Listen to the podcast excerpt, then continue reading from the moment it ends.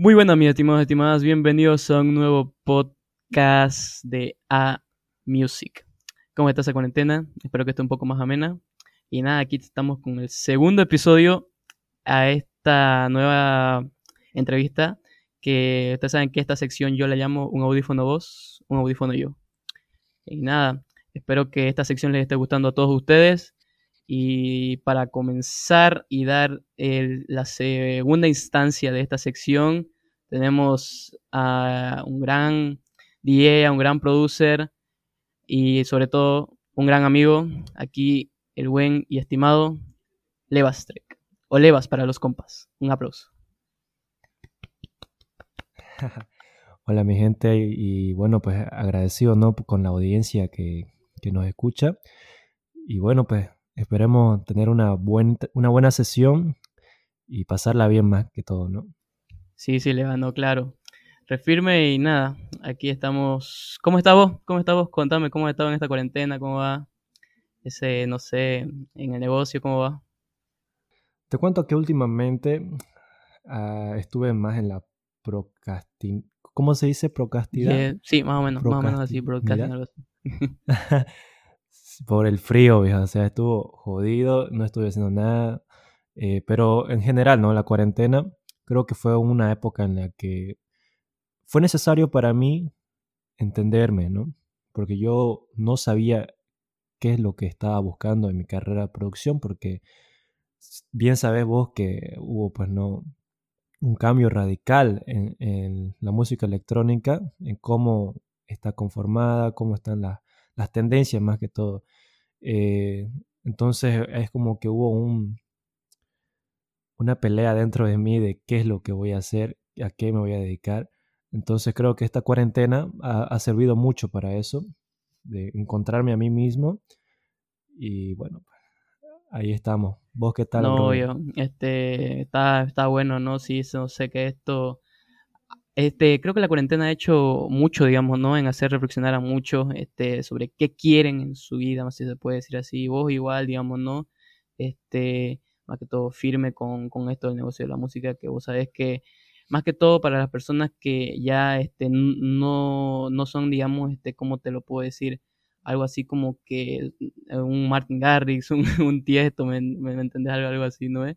Este, no es algo fácil, pero con, con el apoyo de, todos, yo sé que uno puede salir adelante. Y nada, hermano, yo aquí te cuento, eh, con esta cuarentena le he metido eh, duro a esto del, del, podcast y que nada, que espero que les esté gustando a todos, ¿no? Y sobre todo a, a vos, ¿no? Que sos mi segundo invitado en este, en este podcast y que espero que disfrutemos de esta buena sesión.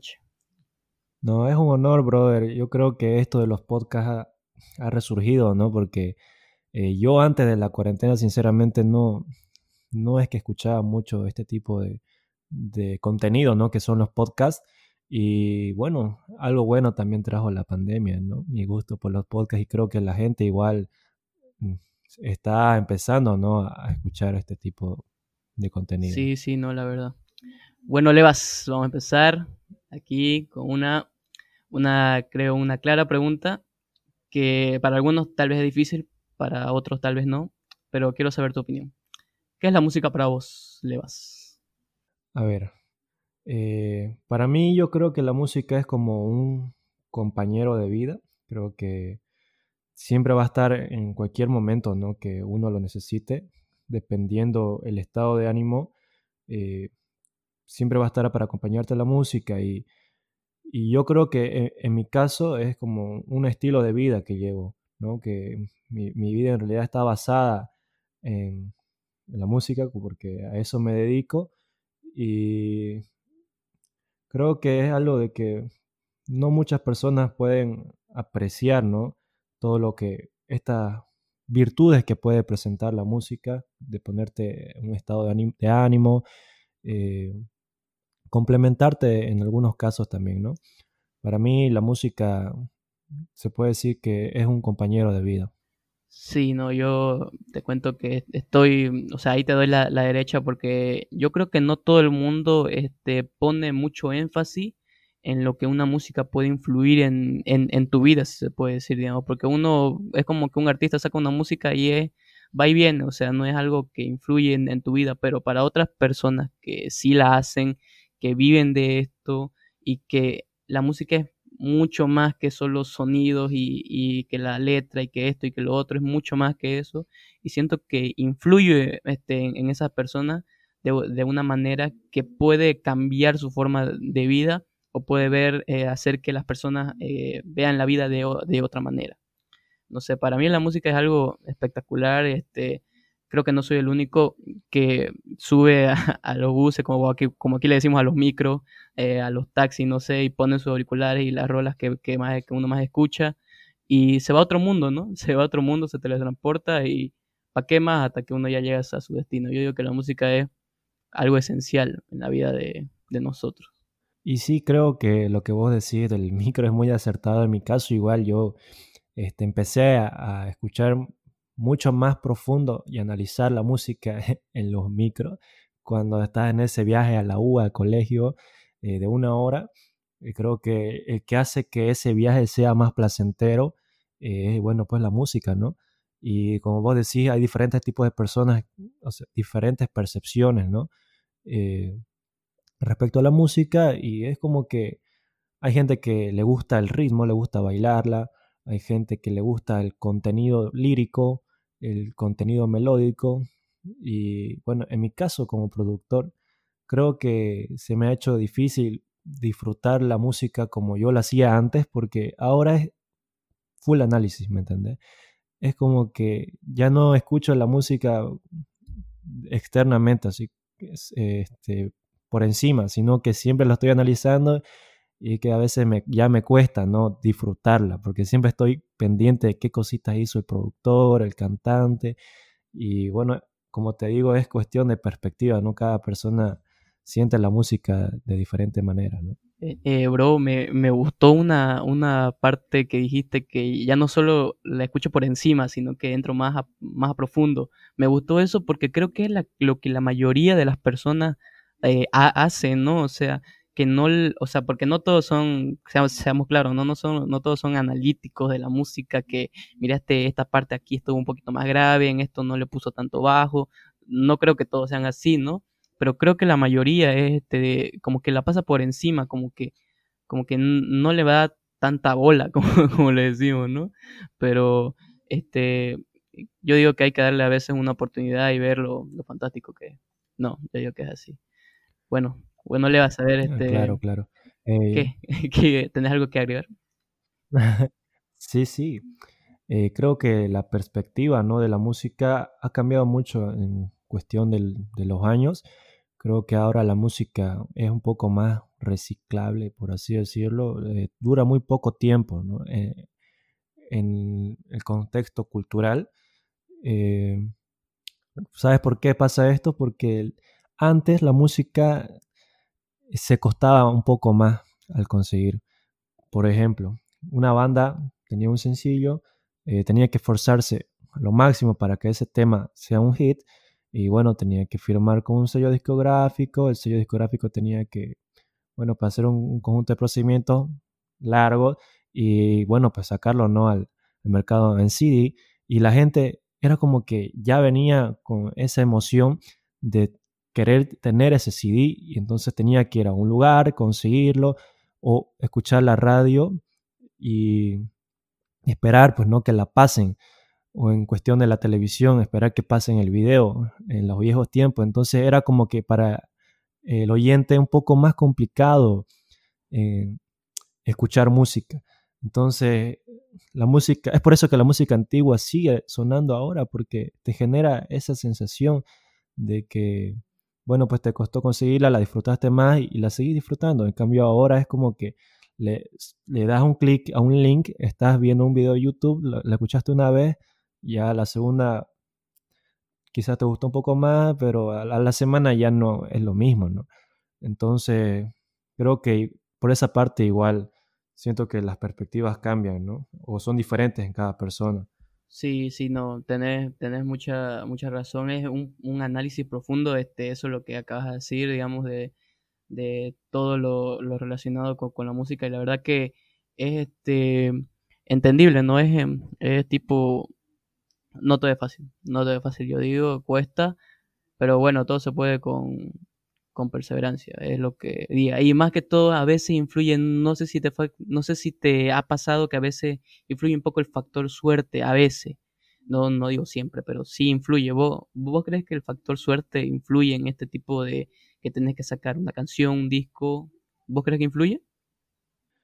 Eh, creo que, que sí puede pasar, pero no es que sea un, el principal influyente ¿no? en el éxito de algún artista.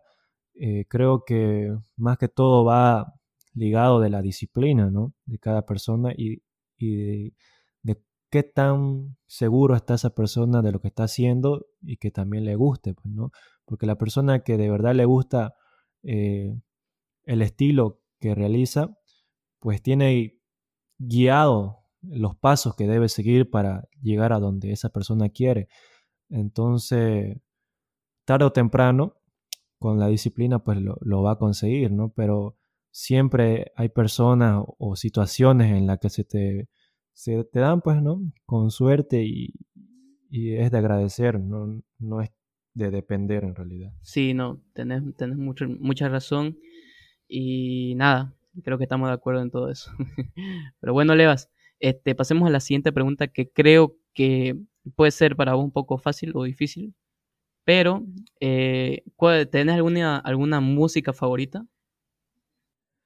Es una buena pregunta, brother, porque Creo que no te la puedo responder. La verdad no tengo una canción favorita.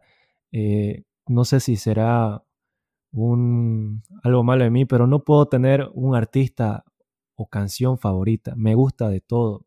Siempre eh, en mi playlist de Spotify, por ejemplo, siempre voy renovando música, siempre estoy escuchando de todo, música de los 80, 90, cualquier música. Siempre me ha gustado la música en general, ¿no? No es que soy eh, partidario de un solo género o de un solo artista o de una sola canción.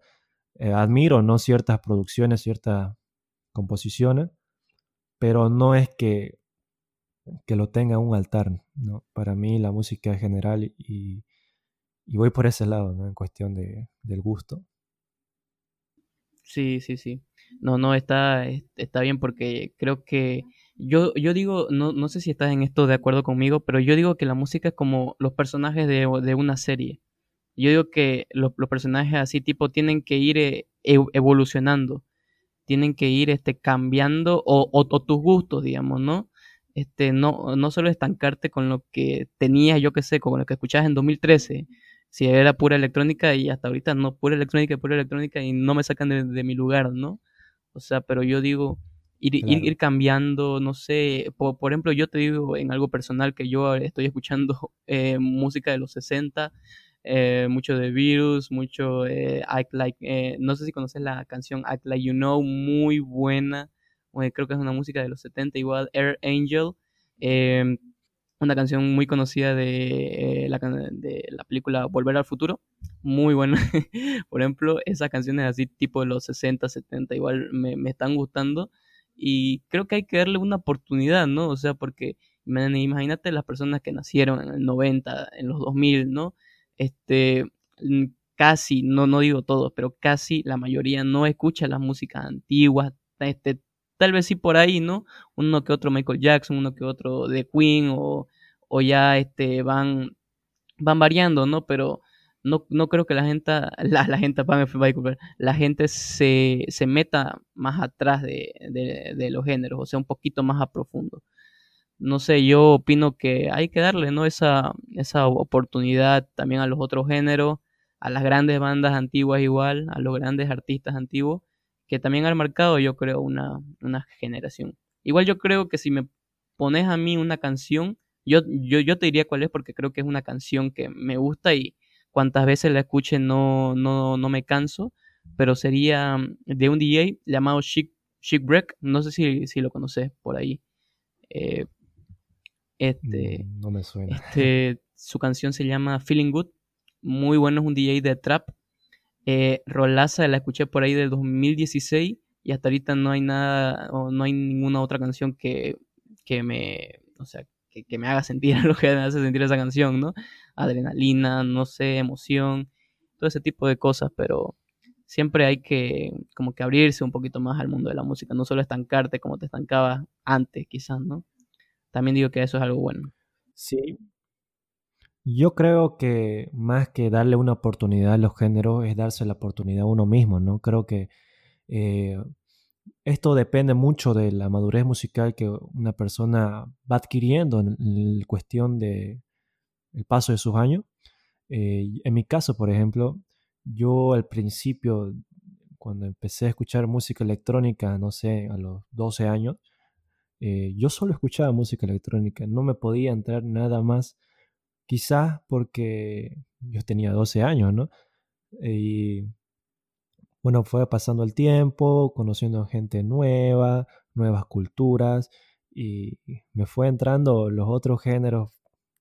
Y la verdad que los empecé a disfrutar y cuando más uno va madurando, creciendo, eh, se va abriendo más a este tipo de música, ¿no? La música antigua, no, siempre de música antigua, ¿no? Sino otros estilos de música. Porque yo creo que toda la música es buena, ¿no? Porque cada artista se esfuerza también al hacer sus composiciones. Entonces, más allá de que sea buena, yo creo que es cuestión de, saber entenderle, ¿no? Por ejemplo, en el caso de la electrónica, yo escuchaba puro EDM, eh, que es la música más comercial, pues, ¿no? Música electrónica, lo que le gusta a todo el mundo saltar. Eh, y había pues un género, ¿no? Que era el género Tech House Underground, que en la primera versión de, de Life in Color aquí en Santa Cruz, Bolivia, me acuerdo que al DJ le lanzaban botellas, viejo, porque era como que el sonido era muy, muy repetitivo, viejo, muy repetitivo. Y hasta yo mismo me emputé, viejo. Yo, no me gustó y bueno, tenía 16 o 17 años en esa época. Y mira esa edad, yo yendo a, a conciertos, viejo. Qué bonito que es la vida. Este, entonces ya a mis 18, 19 años empecé a ir un boliche acá a practicar más que todo el tema del, del DJing para empezar a mezclar. Eh, iba a todo la, todos los viernes a las 9 para practicar, entonces era como que ahí es pues esa música Tech House, ¿no? La misma a la que le tiraron botella esa vez en Life in Color. Entonces yo decía, pucha, no, no me, convence. Y mi, mi amigo me empezaba a invitar pues a una cerveza. y es como que ya ahí me abrí un poco, ¿no? A la música esta y la fui entendiendo. Y ya al pasar el tiempo fue como que ya se volvió mi música favorita. Porque le entiendo, le entiendo qué es lo que quiere transmitir, cuál es, la estructura que tiene, eh, y bueno, pues su esencia, ¿no? Al igual de los nuevos géneros que estoy empezando a escuchar, me gusta bastante actualmente el, el indie, el rock, la música de los 80 eh, y eso más antes. Me, da chiste que a veces mi madre y mi padre me escuchan, me, me ven, digamos, escuchando esa música y me dicen, o sea, ¿qué onda, viejo? Ni yo, ni yo, mi abuelo escuchaba esa música. Paso, paso. Entonces, creo que es cuestión de darse la oportunidad y, y encontrar la esencia, ¿no? a los estilos musicales, porque cada uno pues tiene algo que ofrecer. Sí, no, no, sí, sí. Este, igual, digamos, yo te cuento que cuando empecé, digamos, a escuchar así tipo música de los 60, de los 50, este, mi padre más que todo, este, me, miraba con cara de, este, esto ni yo escuchaba, me decía mi padre, digamos así, pero no, pues, este, como te, como vos, como ambos decimos, yo creo, ¿no? es cuestión de darle una, una oportunidad, digamos, a, a las músicas este, que se de, de antes, ¿no? De los 60, los 50, los 70, los 80. Grandes artistas, grandes bandas que han salido este, para entretener nuestros nuestros oídos, si se puede decir así, igual en los conciertos, eh, que dan lo mejor de, de ellos para entretenernos, ¿no? Que eso me lleva a la, a la otra pregunta, Leo. Este, vos has en unos conciertos, ¿cierto? Sí, sí, ¿no? Sí, sí. Ya, bueno. Este, ¿Cómo se siente? ¿Cómo se siente estar ahí enfrente de mil, dos mil, diez mil, veinte mil personas? ¿Cómo se siente esa, ese, ese feeling, como le dicen, ¿no? De, de estar ahí, de saber que lo vas a entretener, digamos. Ya, mira, este, he tenido distintas presentaciones eh, con grandes públicos y pequeños. Creo que son dos sensaciones distintas. En el caso, a ver, de Non-Stop de Madness allá en Cochabamba, se puede decir que era entre 5.000 a 10.000 personas. La verdad que yo ya venía preparado, ¿no? Para, para poder tocar en frente a toda esa gente porque ya venía con un trayecto en la que ya logré superar pues los miedos, ¿no? Del público y porque siempre hay eso, ¿no? Y bueno, conocer al público más que todo ah, es necesario. Lastimosamente, eh, ese evento era en Cochabamba y yo no, no es que no sabía, no conocía, no es que no conocía, sino que a mí me llamaron para hacer lo, que sabían que yo hacía, pues no, porque en el primer Life in Color, eh, ¿para? Que, que, me fue bien, la rompí, eh, ahí había, no sé, unas mil personas, no era tanto como este segundo evento. Eh, la verdad que fue muy bonito en Life in Color, porque al principio la gente no bailaba, uno se siente un poco decepcionado quizá, pero yo entiendo que hay personas que no le gustan. Yo empecé bajo, ¿no? Porque el anterior DJ eh, ponía música underground, tech house y nadie bailaba. Entonces yo para no meterles de golpe, ¿no?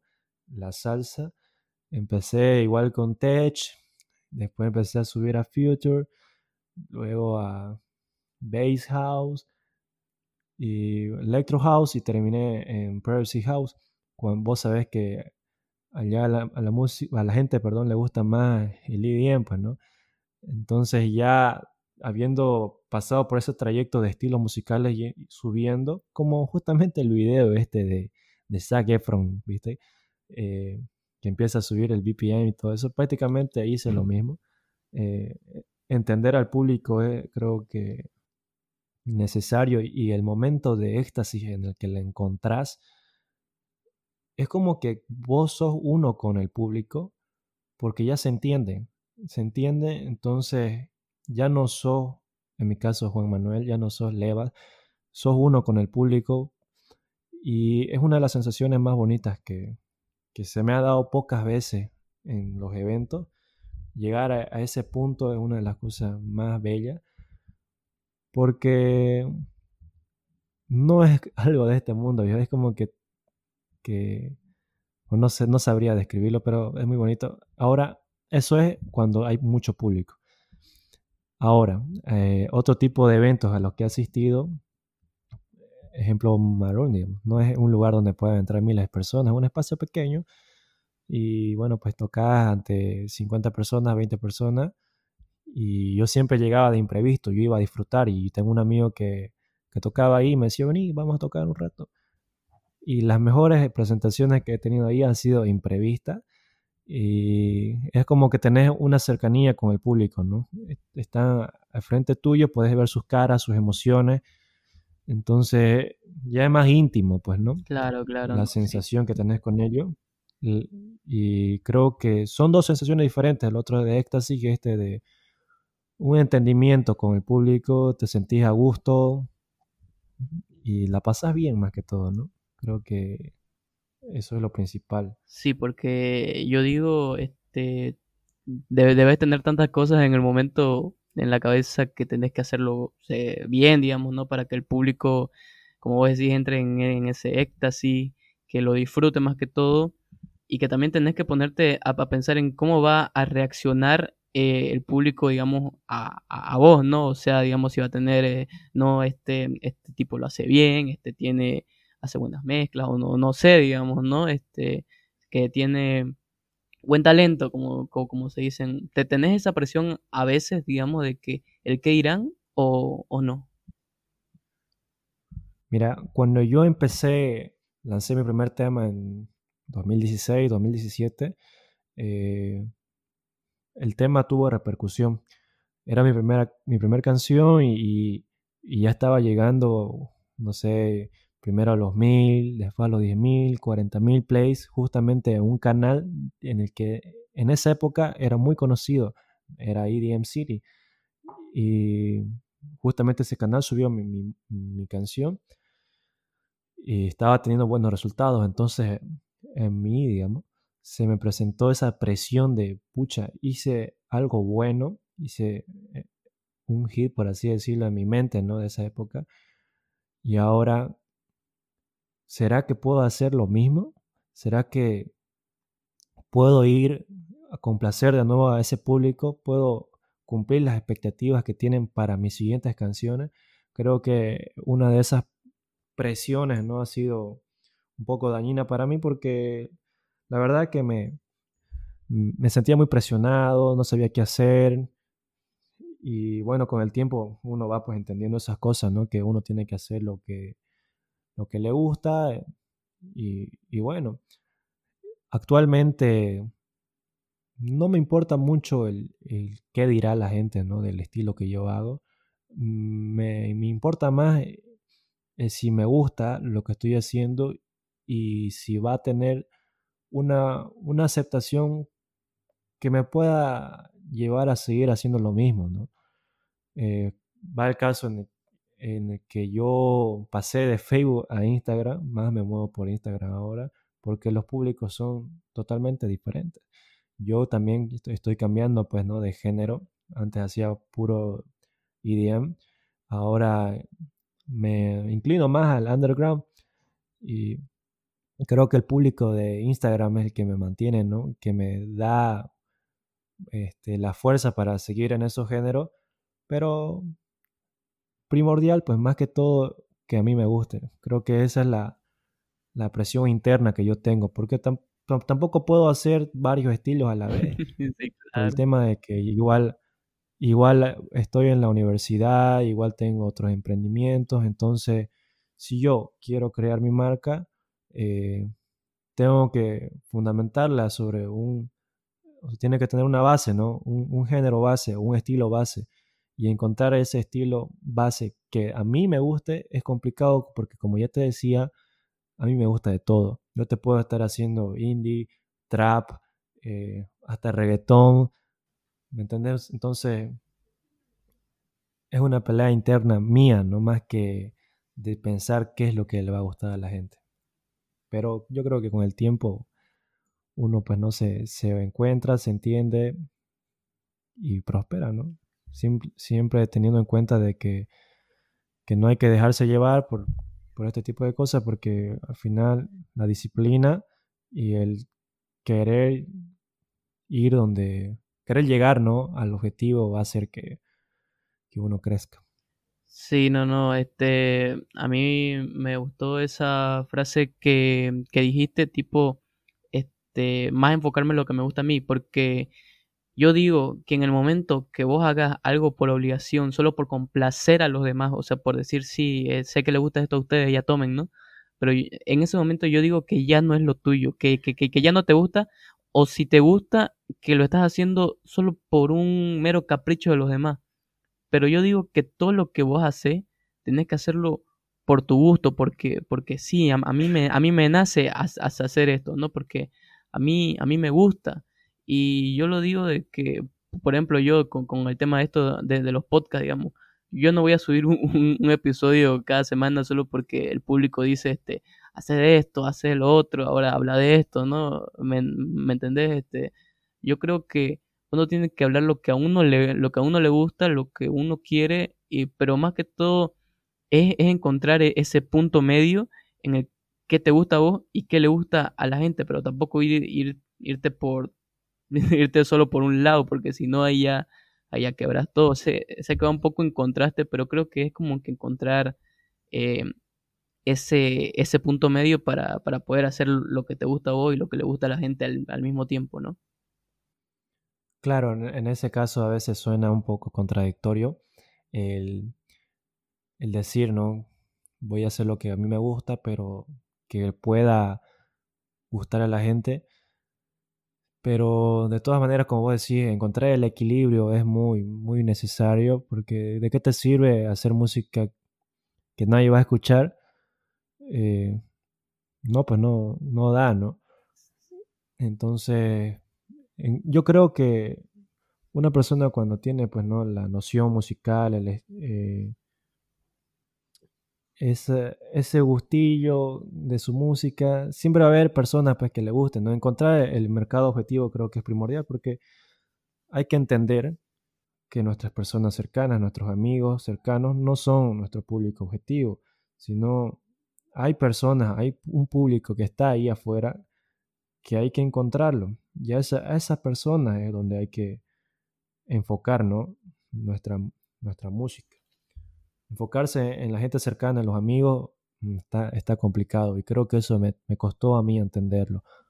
Sí, no, no, este, tenés mucha razón. Es como que no solo encontrar, un, o sea, enfocarte solo en un público, ¿no? Sino ir más allá.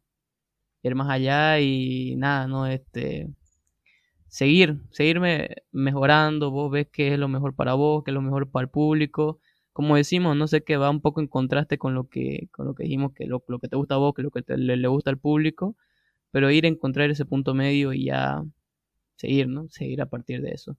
Bueno, Levas, mira, aquí una pregunta interesante que creo que todo el mundo se lo ha hecho, hasta yo, incluso en un punto, creo que en 2015, 2016, no me acuerdo que me la hice. Levas, ¿cuál es la diferencia entre un DJ y un producer? Bueno, es una de las cuestiones que más se han hecho ¿no? en la historia de la música electrónica.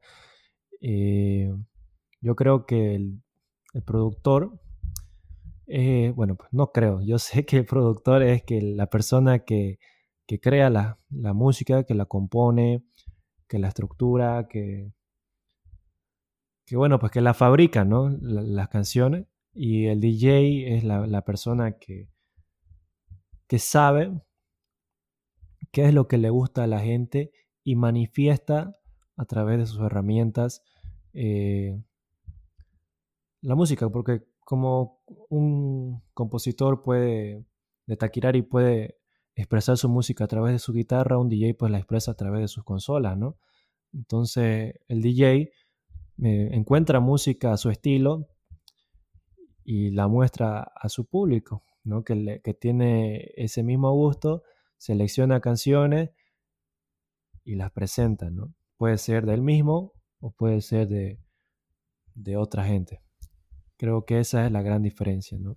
No, gracias Lea por aclarar. No creo que todo el público te lo va a agradecer, este, porque la verdad que creo que una de las incógnitas que todo ve en los perfiles de los DJ a veces en su Instagram dicen eh, DJ y produce y uno dice, pero qué, ¿cuál es la diferencia? no Yo creo que todos se hacen esa pregunta, pero bueno, que ya le va a la aclaró muchachos y espero que, ah, y ahora lo sepan. Este, ahora le vas, mira, como iba diciendo, ¿cuál es la diferencia entre un DJ y un producer?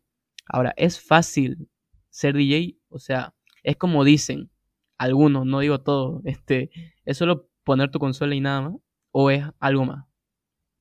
Mm, es una buena pregunta, bro, porque a mí la verdad me costó entender eso. Yo empecé siendo productor a los 12 años, me descargué el programita este y siempre mi meta, digamos, fue, fue crear música. A mí desde pequeño siempre me ha gustado la música, siempre me daban juguetitos así, un piano y componía mis cosas, la flauta dulce en el colegio, siempre me gustaba, ¿no?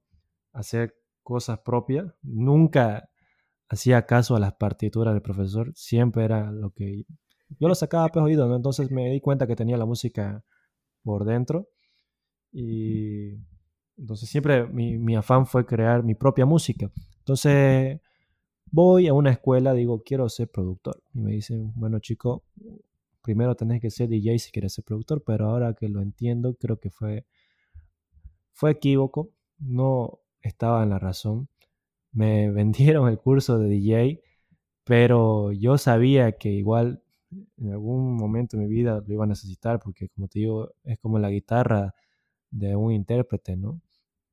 Eh, la consola, entonces tuve que aprender a, a, ser DJ y yo antes de eso pensaba, pues, bueno, el DJ solamente pone play y, lo hace sonar en compás, o sea, simplemente eh, lo pone a tiempo, lo mezcla, sube y baja volúmenes, pero la verdad es que con el tiempo me fui dando que no es así, creo que el DJ tiene una función muy importante, al igual que el productor, de que, como te digo, en, en ese concierto, ¿no?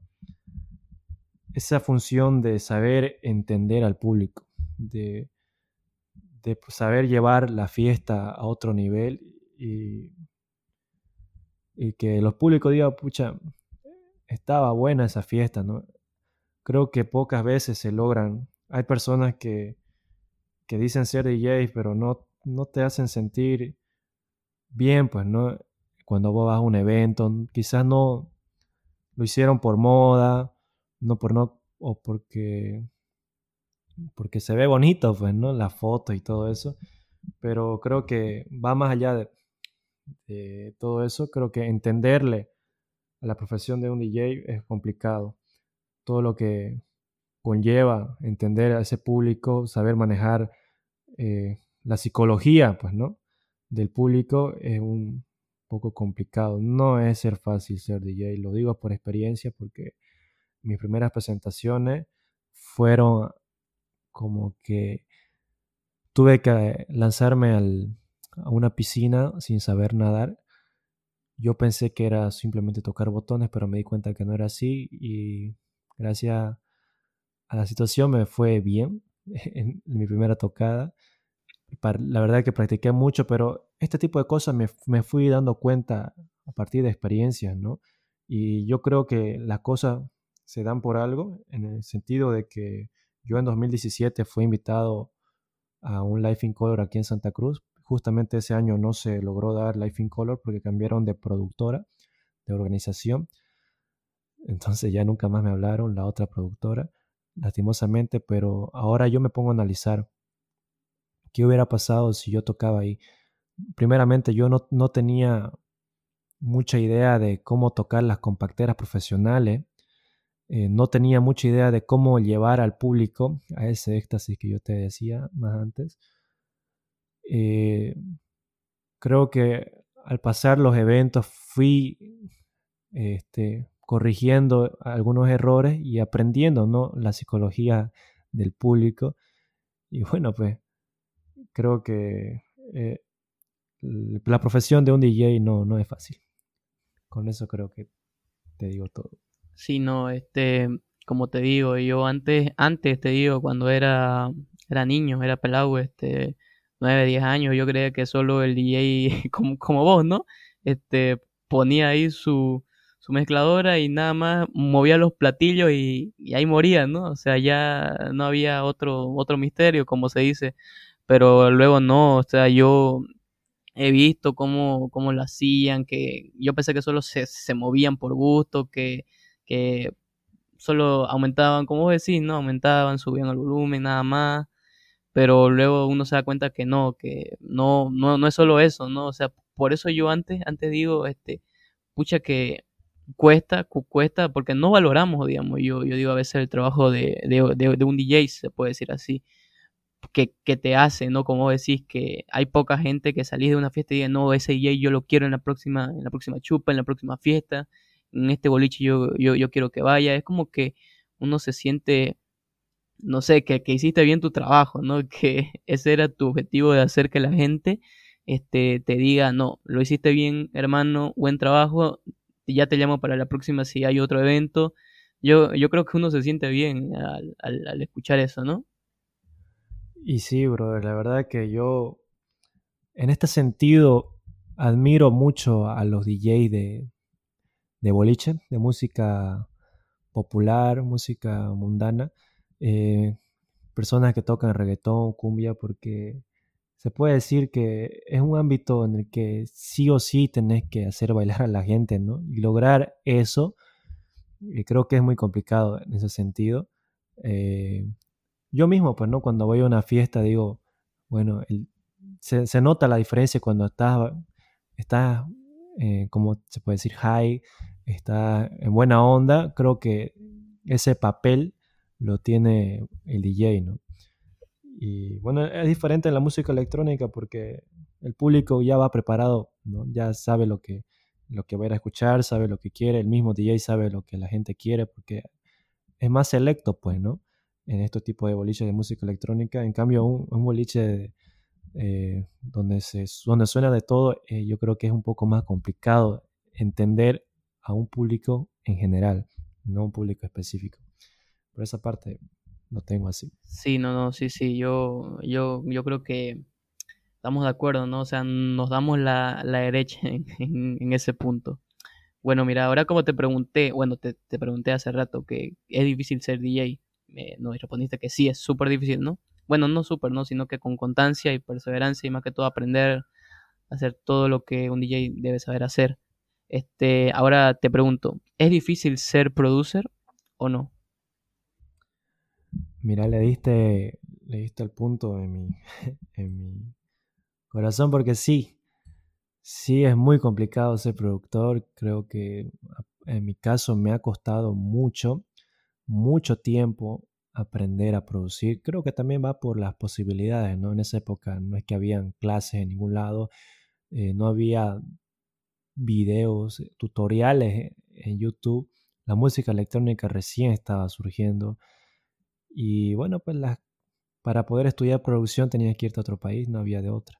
Pero creo que la constancia ha sido mi principal amigo, ¿no? Para poder aprender yo después de cada tarea que hacía en la época del colegio, siempre me ponía a orguetear. No le entendía yo al programita, pero siempre estaba viendo, ¿no? A ver si yo muevo esto, ¿para qué sirve, ¿no?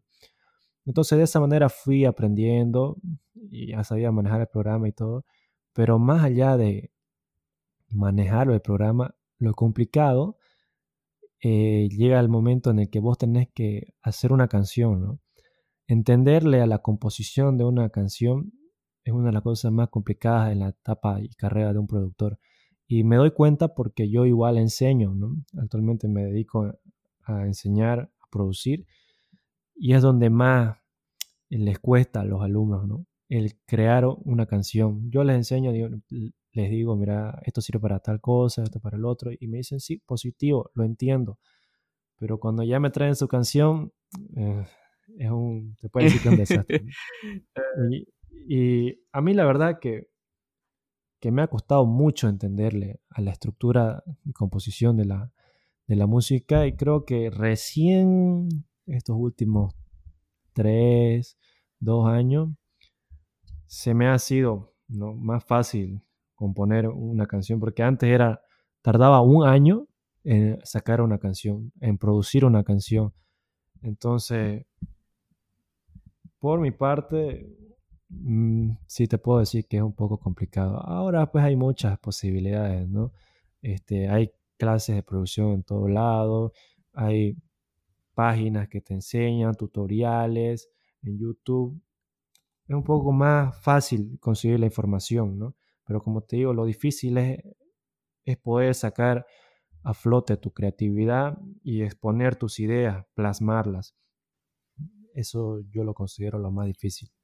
No, Levas, no, sí, yo, yo te entiendo, este, yo digo que antes, antes, como vos decís, no había tantas posibilidades, no había tantas oportunidades, no tantos tenían ese, esos lujos, por, entre comillas, pongámosle, de, de poder, como vos decís, si querías ser producer, irse a otro país a estudiar, si ese era tu sueño, o no todos este, tenían la, la dicha de, de tener internet, ¿no? A veces, de un a veces este, no poder ver, no había tantos tutoriales, igual como vos decís, no había YouTube así a una gran escala. Ahora la verdad que hay muchas maneras de, de poder salir adelante, la cuestión es de uno ya de partir de ahí. Yo te cuento, digamos, una experiencia personal así con, con el podcast, digamos, yo, yo al principio estaba como que indeciso, no sabía si meterlo o no.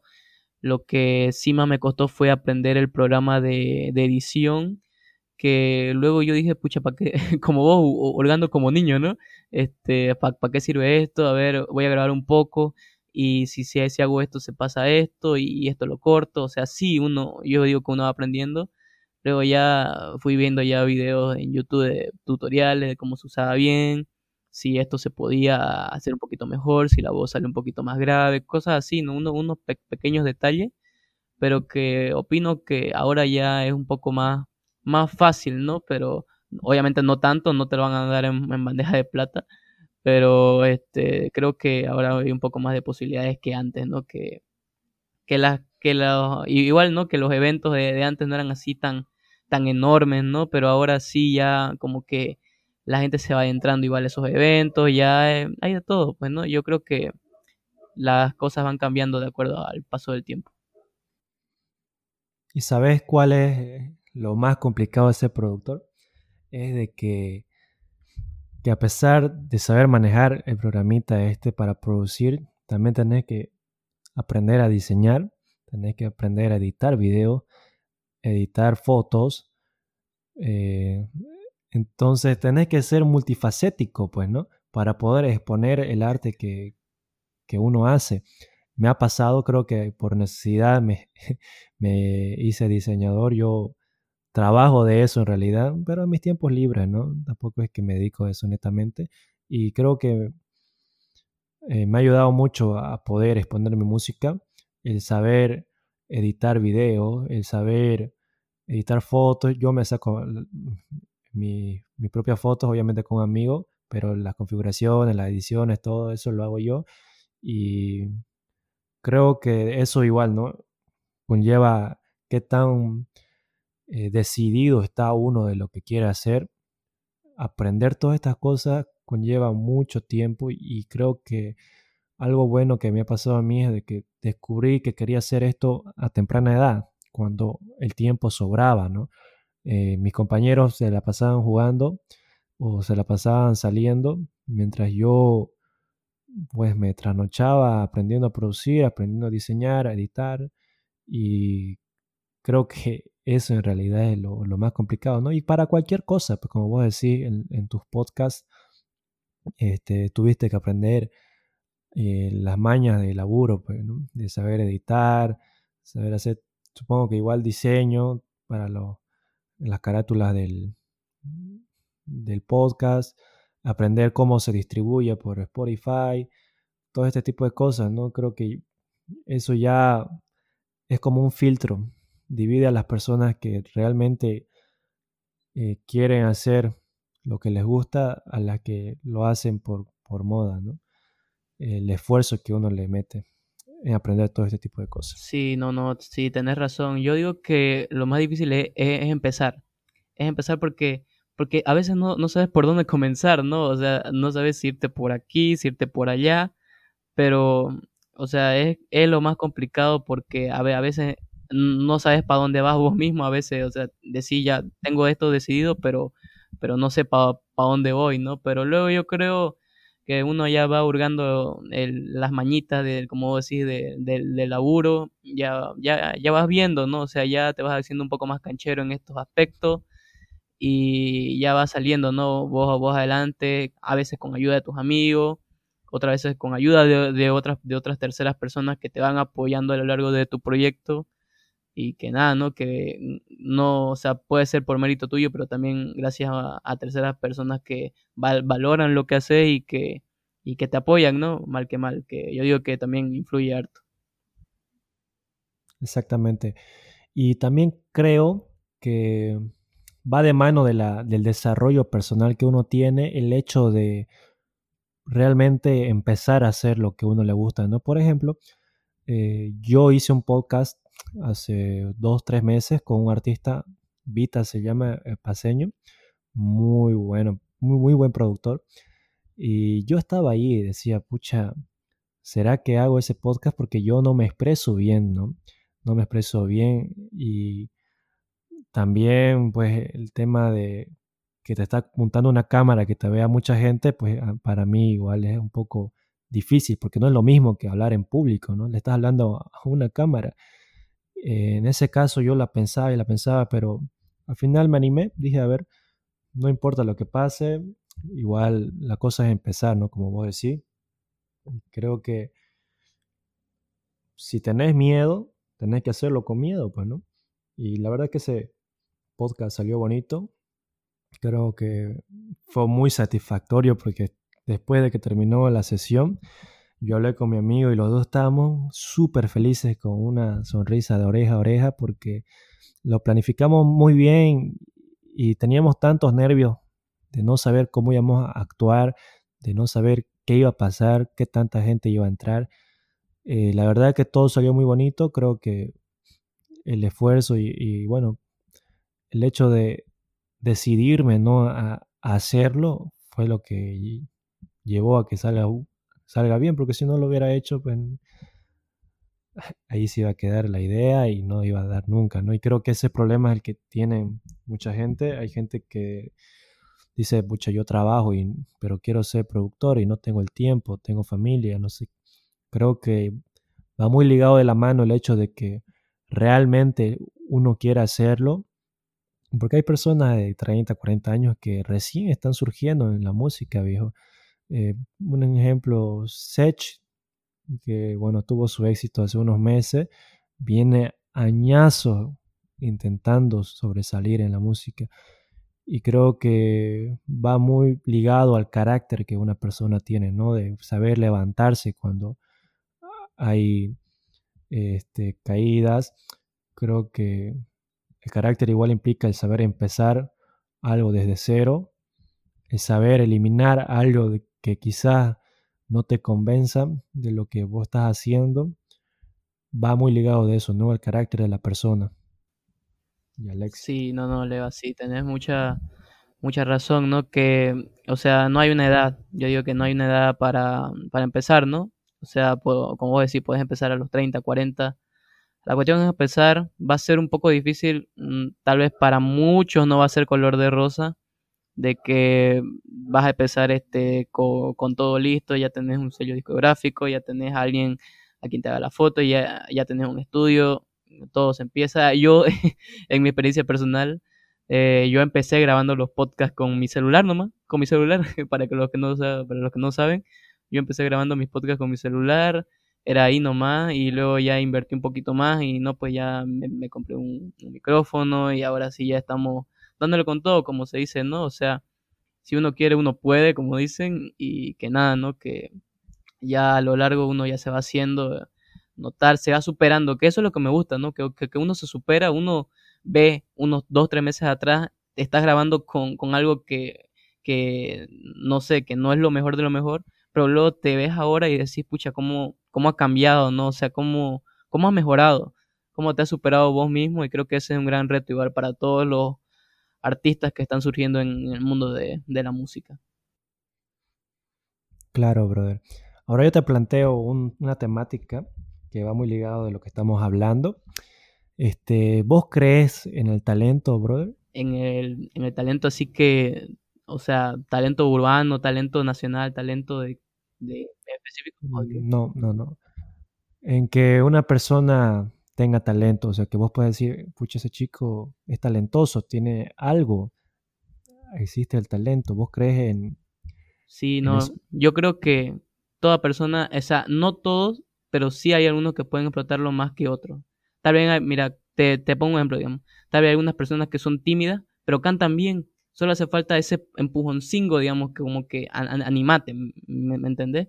Pero yo digo que todos tienen un talento, solo hace falta como que explotarlo un poquito más. Bueno, en mi opinión, creo que el talento no existe. Creo que las personas expresan, pues, ¿no? El arte que consumen. En mi caso, yo me puse a analizar mi situación. Yo no me considero una persona talentosa o brillante, superdotada, por así decirlo. Creo que lo que ha forjado que yo tenga un cierto éxito, ¿no? O cierta, cierto nivel musical, ha sido toda la música que he escuchado a lo largo de mi vida, ¿no? Mis padres siempre me inculcaron buena música, siempre estuvimos eh, ligados a la música, ¿no? En cualquier situación. Y creo que a la hora de componer, em, a la hora de producir una canción, eh, lo que uno expresa es el, todo el contenido que consumió a lo largo de su vida, que el cerebro lo procesa y puede expresar algo nuevo, pues no porque ya todo está inventado, viejo. no, la verdad que sí, vos razón. Querés, vos querés crear una nueva progresión de acordes o querés hacer una, una nueva melodía, mm, está difícil porque ya todo se ha inventado, ya está todo dicho, entonces es un poco complicado también hablar de lo que es plagio a veces, porque si te das cuenta, todas las canciones de reggaetón tienen prácticamente la misma progresión de acordes. No todas, La, mayoría de las que son exitosas. Y bueno, yo no lo juzgo. Creo que, como te digo, va muy ligado a lo que a lo que la gente ha escuchado pues, a lo largo de su vida y su cerebro pues lo interpreta a la hora de componer. Creo que el talento no existe, entonces si vos pues querés ser bueno a la hora de producir música tenés que escuchar infinidad de música para que tu cerebro pues se alimente, ¿no? Es como materia prima. Vas llenando ese espacio de contenido en, tu cabeza. Mientras más materia prima tengas, vas a poder hacer cosas más grandes, ¿no? O mucho mejor. Entonces creo que va muy ligado de eso, al, al igual que un cantante, pues, ¿no? Un cantante se la pasaba desde niño escuchando música, analizando, eh, cantando, y, o una persona que dibuja, siempre ha estado rodeada de arte, entonces su cerebro sabe interpretar y sabe exponerlo, ¿no? En, armar es como un rompecabezas, vos tenés todo en tu, en tu cerebro pues, y, lo podés expresar, ¿no? Armar. Y ya dependiendo mucho del tiempo que hayas metido o le hayas empeñado a ese, rubro, pues ya va a salir cosas mejores, ¿no? Sí, sí, no. Sí, tener, tener, tener un, buen punto, un buen punto. Eso sí, te doy, te doy la, derecha ahí, como dicen. Y nada, ¿no? Que, que puede haber, ¿no? O, opiniones diferentes. Eso es lo que me gusta, oye. No, no sé si te has puesto a pensar, pero es como que la música, hay diferentes opiniones, pero como que no es como que no tienes que pensar así igual que igual, que yo no esto es esto es así no yo yo digo que hay hay variedad variedad de opiniones y todo ese tipo de cosas pero tampoco es como que nos lleguemos a la, a las piñas como se dicen en, algunos este que estemos en desacuerdo pero sí como que me, me gusta que haya este diferentes perspectivas se puede decir digamos dependiendo de la música. Es igual que los géneros. Yo digo que con los géneros, este, no sé, un, ejemplo, a vos te gusta la electrónica, a mí me puede gustar la cumbia, pues pongámoslo, y yo no te voy a decir, no, que la electrónica es un puro ruidito, y vos me puedes decir que la cumbia es música pasada, o sea, yo no le veo caso a esas personas que dicen eso. O sea, simplemente darnos la mano y decir, a vos no te gusta la música, a, vos, este, a mí no me gusta la tuya, y hasta ahí nomás, ¿no? Pero, no sé, siempre digo eso, que es algo variado y que siempre puede llegar a más. ¿Qué opinas vos? Sí, eh, en cuestión de los géneros, mira, creo que ya en estos tiempos la, la gente ya no lo toma de esa manera, como un género, un, una etiqueta a alguna canción. Ya no, ya no puedes clasificarla porque si te das cuenta, claro ejemplo, Spotify. A vos te aparecen playlists para bañarte, playlist para ir en micro, playlist para, para hacer tu tarea. Entonces creo que ya los géneros están desapareciendo, brother. Creo que ya la gente escucha la música según el estilo, el estado de ánimo presenta en ese momento. Es mi caso, ¿no? Yo me di cuenta de eso hace un tiempito. Eh, yo ya no escucho pues, ¿no? un solo género de música. Siempre va a depender de mi estado de ánimo, si estoy feliz o estoy triste, eh, me estoy duchando o, estoy barriendo, escucho música diferente. Entonces, creo que ya los géneros por esa parte están desapareciendo, pero ya no hay mucha clasificación por esa parte. Y los que lo entienden así, pues quizá es cuestión de que le, le falte tiempo, ¿no? De entender. Siempre, todo, todo hemos pasado por, por esa etapa de criticar a otro género. Me, me, ha pasado, yo en mi época criticaba mucho el reggaetón, pero ahora lo escucho, lo analizo, lo entiendo y me gusta. Entonces, creo que es cuestión de madurez, ¿no? Sí, no, no, sí, tenés, tenés mucha razón. Ya no es como antes, ¿no? Que antes había canciones específicas para solo esos géneros, ¿me entendés? Ahora ya hay gran variedad, digamos, es como cuando la electrónica em, empezó a surgir, ¿no? No había un, o sea, ¿qué, qué, qué es esto? Es electrónica, ya, pero ¿qué ritmo es? ¿Me entendés? Yo creo que la gente se preguntaba. Luego ya fueron saliendo varios subgéneros, se puede decir entre comillas, digamos, y luego ya fueron saliendo el trap, el, el, el EDM, el electro house, el house, el techno, el dubstep y tantas que hay, ¿no? O sea, ya no es como vos decís, ya no es como antes, ¿no? Pero este siempre como los estados de ánimo es lo que ahora a uno lo domina y, para hay canciones para todo, ¿no? Como vos decís, una vez en una experiencia personal estábamos jugando póker con unos amigos y buscamos en Spotify eh, canciones para jugar póker y habían, o sea, había de todo, claro, hay de todo, hermano. no, pero bueno, siempre, siempre hay canciones para, para todo y para todo tipo de gustos, ¿no? Como dicen. Claro, y eso es lo que los artistas mismos quieren transmitir, ¿no? A lo largo del tiempo creo que se han dado las situaciones tales que, por ejemplo, Queen eh, no podía lanzar su música porque eh, la industria estaba muy ligada a las etiquetas, a las clasificaciones, las radios eh, solamente ponían un estilo. Entonces Queen decía, pucha, no puedo entrar aquí porque esta radio pone muy fuerte y esta radio pone muy suave. Entonces su música no tenía esa etiqueta, ¿no? Simplemente hacían lo que les gustaba y creo que se ha ido viendo, pues, ¿no? Esa misma evolución a lo largo del tiempo en, cuestión de, los géneros, de los estilos, ya la gente lo ve de, de, diferente manera. Y eso es lo bonito de la evolución humana, pues, ¿no? Que van cambiando las cosas y creo que vivimos en la época en la que se han dado más cambios en la evolución del ser humano. Sí. Mira, por ponerte un ejemplo, digamos, ¿no? Eh, creo que en 1890, por ahí se empezaba recién a volar y ya en 1980, aproximadamente 79 al parecer, este, ya estábamos en la luna. Entonces se puede decir que esta época, brother, es una en la que el ser humano ha evolucionado mucho y me siento muy feliz de, pertenecer pues, a esta generación y ser parte de, estos cambios. Y uno de ellos es la música. Sí, no, claramente está, brother. Claramente está. Bueno, brother, mira, como, eh, como empezamos con esta entrevista preguntándote que para vos, ¿qué es, qué es la música? Ahora, para cerrar ya con broche de oro esta entrevista que, que creo que ha sido muy buena, la última pregunta será, ¿qué opinas de la música? ¿Qué, qué, qué opinas de esto tan hermoso que es la música? Bueno, creo que la música es la que va a llevar a que ciertas situaciones puedan eh, ser arregladas en la, en la, vida de una persona, no arregladas, sino acompañadas de la mejor manera. Creo que la música siempre está en constante evolución, eh, desde los inicios pues, ¿no? de la humanidad.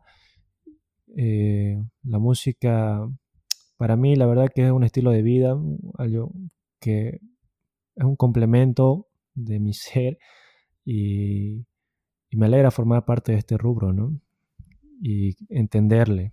Sí, sí, no, yo digo que entenderle a veces para los grandes artistas a veces puede ser complicado, no difícil, pero este cuesta, ¿no? Cuesta un poco, pero siempre, siempre yo digo que hay, este, está, la música está ahí, la cuestión es que nosotros lleguemos a saber interpretarla de una buena manera, ¿no? No, yo digo que la música es impresionante, tan, tan amplia, tan amplia. Imagínate los tantos siglos que viene abarcando ya la música y todavía no terminamos, ¿no? De a veces entenderla por, por, completo. Bueno, pues. Claro. Bueno, Levas, ¿qué te ha parecido esta experiencia? No, la verdad que muy agradable la sensación, pues, ¿no? De, estar charlando con un amigo por, y que esto sea expuesto, ¿no? Al público, creo que es una muy buena idea. Me siento muy cómodo, la verdad, con la entrevista. Eh, más que eso, lo vi como una charla de amigos y me, me parece muy bien cómo llevaste la entrevista a cabo. Y bueno, pues muy agradecido por todas las personas que están escuchando y, y nada, gracias a vos. No, gracias a vos, Leva, no por aceptar esta invitación. Más que todo que una entrevista fue como un, eh, un roncito, un café, lo que querrá, una charla entre, entre, entre amigos, ¿no? Este, algo como que no sea como que muy forzado ya. Oye, Leva, para vos que la música, contestame, ¿no? no así, ¿no? Este, más que todo fue muy relajado, no sé, yo, yo lo sentí así, tipo, ¿cómo decir? encontrarnos ahí por subiendo al micro, ¿no? Ahí, oye, Leva, ¿cómo vas en la, en la industria? Lo, lo, lo, sentí así, ¿no? O sea, muy bien y nada, que espero que muy, muy pronto Levas esté otra vez con, con nosotros en este podcast, más pronto que tarde. Y que nada, que gracias Lea por estar aquí, por acompañarnos y no sé, ¿algún saludo para mandar a alguien?